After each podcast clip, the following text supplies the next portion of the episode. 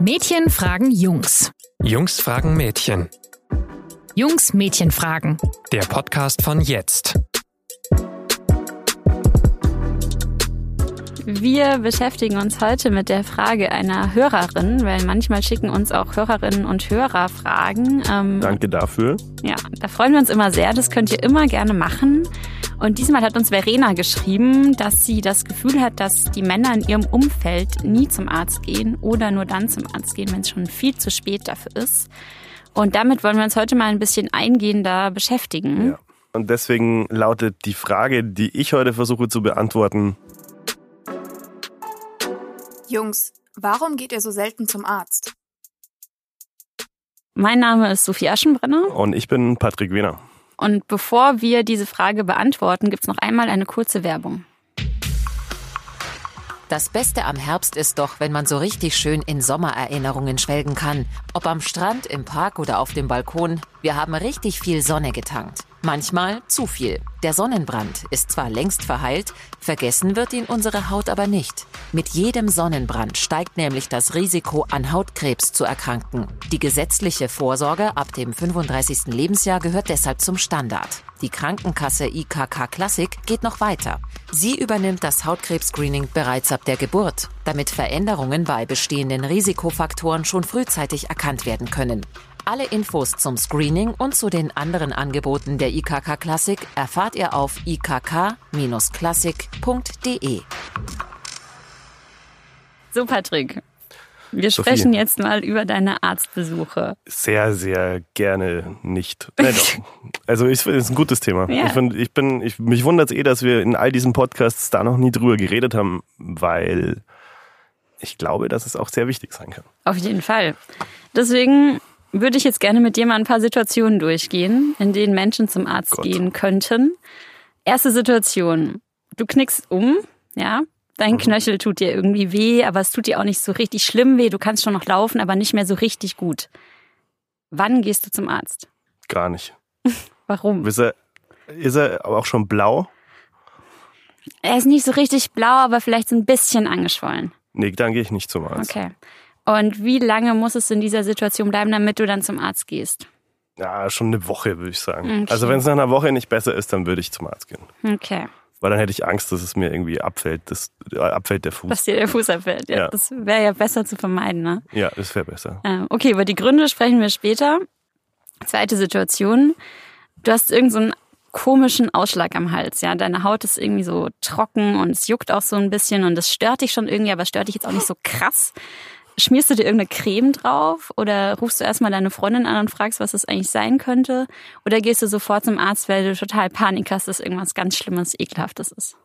Ich glaube, ich würde ähm, das ignorieren erstmal sehr lange, bis es sehr stark juckt. Und dann würde ich meine, würde ich meine Mutter fragen, die ist Krankenschwester. Ah, das ist natürlich gut, ja. Dann würde ich mich selber mit Cremes therapieren. Mhm. Cremes aber aus dem Drogeriemarkt, nicht aus der Apotheke, weil die, die sind mir zu teuer.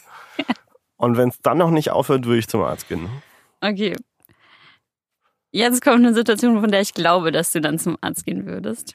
Dir kommt nämlich Blut aus dem Ohr, weil du dich in der Früh ähm, nach dem Duschen, obwohl du weißt, dass man es eigentlich nicht machen soll, aber du machst es trotzdem mit einem Wattestäbchen. Versuchst Was? Soll man das nicht machen? Nein. Dabei kannst du dir das Trommelfell verletzen. Oh Gott. Ja, wirklich. Ja, schau, das ist hier Learning das mache ich jeden dich. Tag. Ja, sei mal ein bisschen vorsichtiger dabei. Sonst kommt es nämlich zu dieser Situation. Dir kommt Blut aus dem Ohr, weil du dich mit diesem Wattestäbchen verletzt Blut? hast. Es fließt schon so, so runter. Glas Wasser voll Blut? Nee, oder? so viel nicht. Nee, aber es, es fließt schon so kontinuierlich runter und du musst schon einmal aufpassen, dass es dir jetzt nicht so deinen weißen Rollkragenpulli, den du an diesem Tag zufällig natürlich auch noch trägst, wie das immer ich, so ist an solchen fast Tagen. jeden Tag weiße Rollkragen. Ich, ich weiß, ja. ähm, deswegen ist ja auch so realistisch. Ja. Und es tut dir aber nicht weh. Aber du hast schon, also es ist ja schon so ein bisschen weird, weil Blut aus dem Ohr. Ja, ja, also, also Blut aus dem Ohr, wenn es nicht aufhört zu bluten, würde ich auf jeden Fall zum Arzt gehen. Und dann kommt es auch noch darauf an, ob ich auf dem Ohr nicht mehr richtig gut hören kann ja. oder so. Also wenn es tatsächlich irgendwie so eine permanente Konsequenz hätte, wie äh, ich kann nicht mehr hören mhm. und es ist irgendwie was, wirklich was Großes, mhm. dann würde ich auf jeden Fall zum Arzt gehen. Also würde ich jetzt daraus mal so schließen, dass du insgesamt auf jeden Fall äh, versuchst, immer so lange wie möglich vor dir herzuschieben, wann du zum Arzt gehst? Ja. Ja. Leider ja. Und wenn dann nur wenn du wirklich befürchtest, dass es so eine richtig lange schlimme Konsequenz hat, wie du kannst nicht wieder hören oder Genau. dein Fuß fällt dir ab oder so. Ja, genau. Ja. Also, ich, also wenn ich dann wirklich, wenn ich mir in einem Jahr dann an den Kopf fassen würde und sagen würde, wie blöd warst du eigentlich, Ja. dass du das ignoriert hast, also wenn diese Schwelle erreicht ist, würde ich Mhm. schon zum Arzt gehen. Aber alles, was da drunter ist, und das sind schon auch sehr viele Sachen, die da drunter liegen, Mhm. die würde ich, ähm, glaube ich, würde ich nicht zum Arzt gehen. Okay.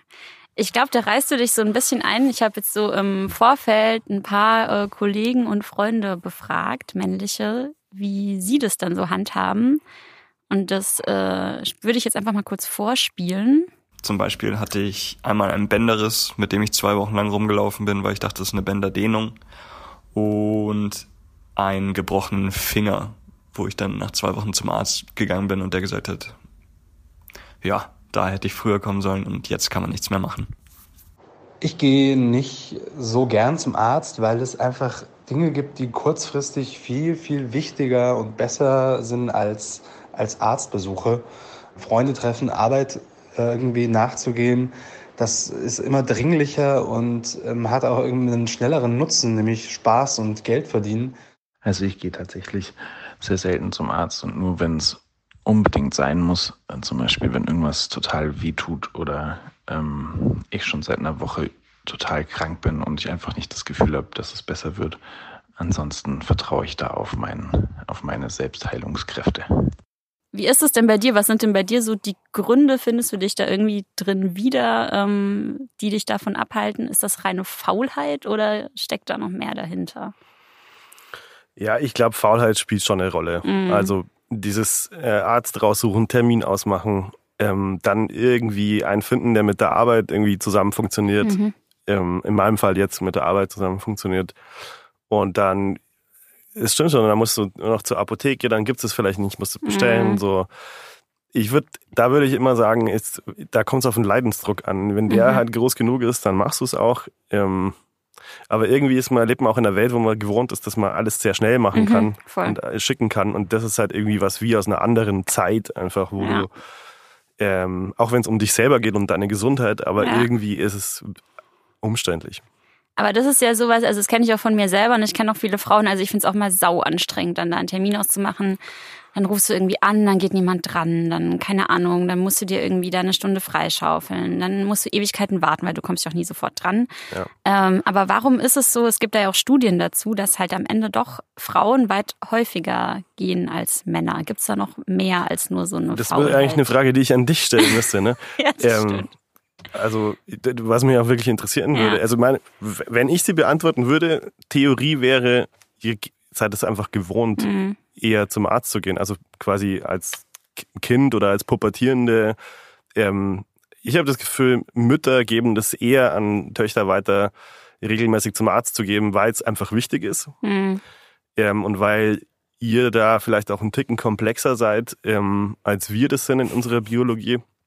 Und ich kenne das aus meiner Familie ehrlich gesagt nicht. Also ich, mein Vater hat mir nicht gesagt, es ist, also ihr geht auch selber nicht, glaube ich, regelmäßig und so zum Arzt, wie man das eigentlich vernünftigerweise Mhm. tun sollte.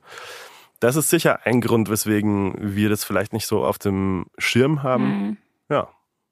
Ja, ich kann mir schon vorstellen, dass es bei uns Frauen so ist. Ich meine, ich, ich weiß nicht, ob man das so mit dem Frauenarzt oder der Frauenärztin in Verbindung bringen kann, aber so Vorsorgesachen haben vielleicht schon viele Frauen einfach ein bisschen mehr auf dem Schirm, weil wir halt ab 14 oder so irgendwie dann doch regelmäßig mal uns äh, durchchecken lassen und es ja dann doch auch mindestens einmal im Jahr einfach machen und die meisten Frauen, die ich kenne, auch wenn sie sehr faul sind, machen das. Also so, die machen zumindest dieses Minimum und sind dann auch froh, wenn dann jedes Jahr wieder das Okay kommt, dass irgendwie alles in Ordnung ist. Sag mal, glaubst du, das ist auch ein Grund, weswegen Frauen am Ende äh, länger leben auch?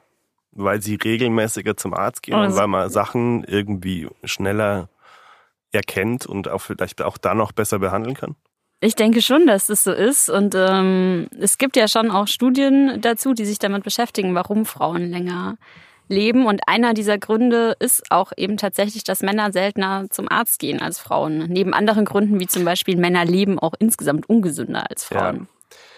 Ja, also mit Sicherheit. Ich glaube auch, also in meiner Familie gibt es ja auch ein trauriges Beispiel Okay. ähm, dazu. Das ist mein, mein Opa, der vor eineinhalb Jahren gestorben ist. Mhm. äh, an Krebs, er hatte Speiseröhrenkrebs. Und ähm, das Problem war, dass der das jahrelang nicht, ähm, die, der hatte jahrelang schon Beschwerden Mhm. und hat die aber verheimlicht. Und zwar bis zu dem Zeitpunkt, äh, wo er nicht mehr schlucken konnte. Mhm. Und das kommt sicher auch daher, weil er halt mit so einem äh, sehr klassischen äh, Bild des Mannes aufgewachsen ist und so Mhm. auch erzogen wurde. Und äh, wo sich dann natürlich die ganze Familie hat dann gesagt hat, so wieso wartest du jahrelang, bis du Mhm. dann wirklich nicht mehr schlucken kannst und sagst nicht irgendwann mal schon, ist es irgendwie komisch beim Schlucken und es tut weh. Und das sind schon so Sachen, wo du dann, oder wo ich auf jeden Fall dann neu drüber nachdenke Mhm. und irgendwie versuche, das so in mein, äh, in mein Verhalten irgendwie äh, einlaufen zu lassen und dann auch versuche mehr zu reflektieren Mhm. darüber. Glaubst du, dass es schon auch, das würde jetzt ja auch zu dem Beispiel von deinem Opa passen, bei Männern doch irgendwie noch so mehr dieses, ja, mein Körper macht schon irgendwie, der muss halt funktionieren, der heilt sich schon wieder Maschine. selber. Genau. Und Frauen da irgendwie vielleicht auch weniger Grundvertrauen in die Selbstheilung ihrer, ihres Körpers haben? das mit dem Grundvertrauen ist für mich jetzt schwer zu beurteilen. Mhm. Aber ich glaube, es gibt so, es gibt immer noch so ein 50er Jahre Rollenbild Mhm. bei Männern, auch bei äh, feministischen Männern, Mhm. die viel nachdenken und sich reflektieren und irgendwie äh, so eigentlich da gar nicht mehr drauf anspringen. Ich glaube, das sitzt schon oft tief und das hat auch mit Erziehung zu tun. Mhm. Ähm, und natürlich wirst du bombardiert mit Werbung. Und selbst wenn es jetzt nicht mehr so krass ist wie vor 10 oder Ja. 15 Jahren, aber du wirst, du bist sicher in deiner sensiblen Phase bombardiert worden mit Sachen, wie ein Mann zu sein hat. Ja. So, mit, ganz banal, bei mir, also bei mir war das sicher noch so Marlboro-Mann und sowas. Ja. Gibt's ja jetzt, Gott sei Dank, ähm, nicht mehr. Aber das in der einen oder anderen Form ist das sicher mit für verantwortlich. Ja, und da gehört halt der, so der Besuch beim Urologen oder sowas eher nicht dazu, ne? Zu diesem Männlichkeits. Ja, na, stimmt. Ja. Ja.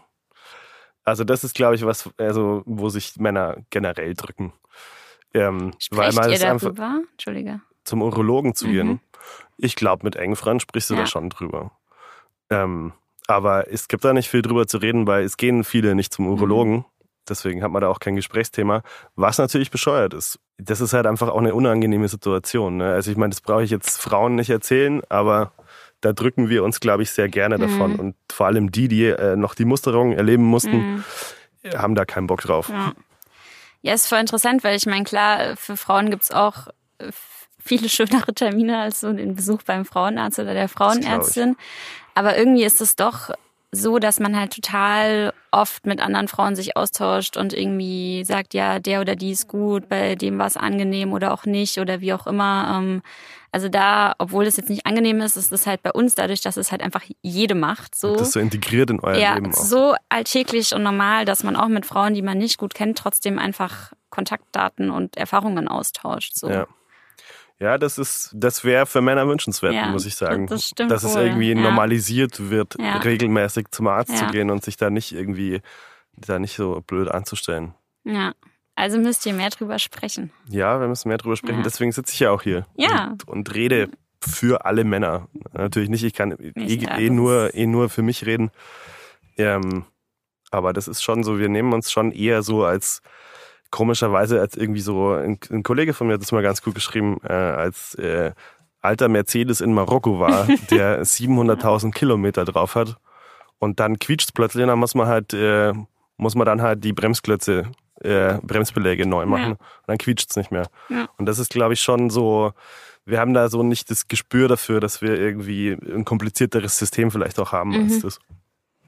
Glaubst du, dass es, oder wie ist es so bei dir, man vielleicht mehr motiviert werden könnte, wenn man so ein bisschen Druck von Menschen kriegt, die einem nahestehen, die dann so sagen, hey, Auf ich mache mir Fall. jetzt schon so krasse Sorgen, dass du diese Schmerzen hast und auch wenn du es auf die leichte Schulter nimmst, ich nehme es nicht auf die leichte Schulter. Ja, auf jeden Fall. Da wirst du zwar immer noch die Leute haben, die, also die Männer haben, die sagen so, deine Sorgen sind nicht berechtigt.